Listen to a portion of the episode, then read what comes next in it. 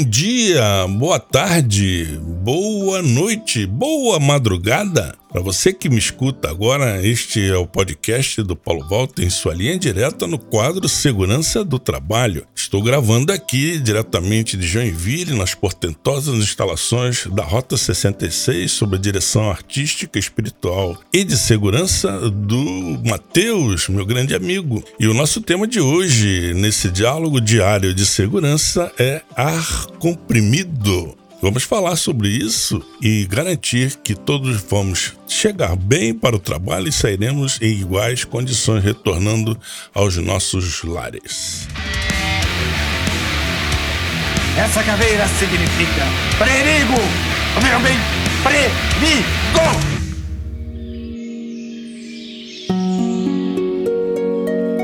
Diálogo diário de segurança. Comprimido é muito utilizado nas indústrias e pode ser considerado tão importante como a energia elétrica ou a matéria-prima. Faz parte da lista de utilidades básicas da maioria das indústrias.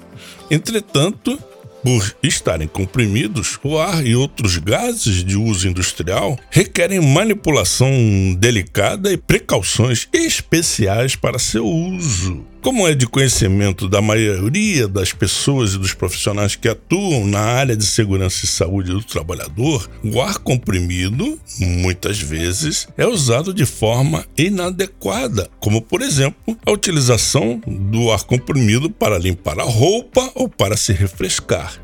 Nada a ver. Atos desta natureza poderão acarretar sérias consequências àqueles que, por desconhecimento ou por ignorar os preceitos de segurança, venham a cometer estas imprudências. Quem é que já não viu uma coisa desse tipo numa oficina? A fim de complementar a conscientização dos trabalhadores deve-se fazer uma explanação sobre os riscos que podem decorrer do mau uso do ar comprimido, para que estes fiquem cientes dos danos que poderão sofrer caso utilizem inadequadamente o ar comprimido. Eu costumo dizer que a melhor forma de se obter uma boa segurança do trabalho é a conscientização e para isso dependemos de boa informação. Então, continuando, não se deve utilizar o ar comprimido para a limpeza de roupas ou cabelos, pois um jato de ar suficientemente, suficientemente forte de uma mangueira poderá arrancar um olho de sua órbita, romper um tímpano ou causar hemorragia, como também penetrar por um corte ou escoriações na pele e insuflar a carne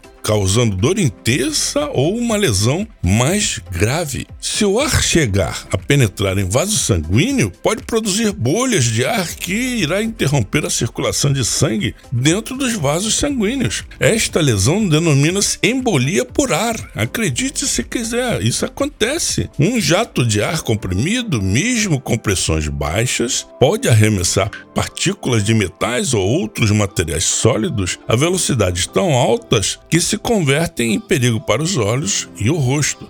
Isso pode acontecer com você ou com alguém que esteja ao seu lado ou mesmo simplesmente passando por onde você está trabalhando. É preciso ter atenção ao seu ambiente de trabalho, respeitando os colegas e a sua própria segurança. O ar comprimido contém muitas impurezas, tais como partículas de óleo, graxa e outras partículas pequenas. Um jato de ar comprimido sobre a pele introduz estas impurezas através dos poros, podendo causar sérias doenças de pele todos nós devemos estar conscientes dos riscos e cuidados a serem tomados nos trabalhos com ar comprimido. Esse foi o nosso diálogo diário de segurança com a direção artística e profissional do meu amigo Matheus da Rota 66. Se você quiser trabalhar, trabalhe bem, trabalhe para iniciar e começar e terminar do jeito que a saúde demanda. Um grande abraço, eu sou Paulo Walter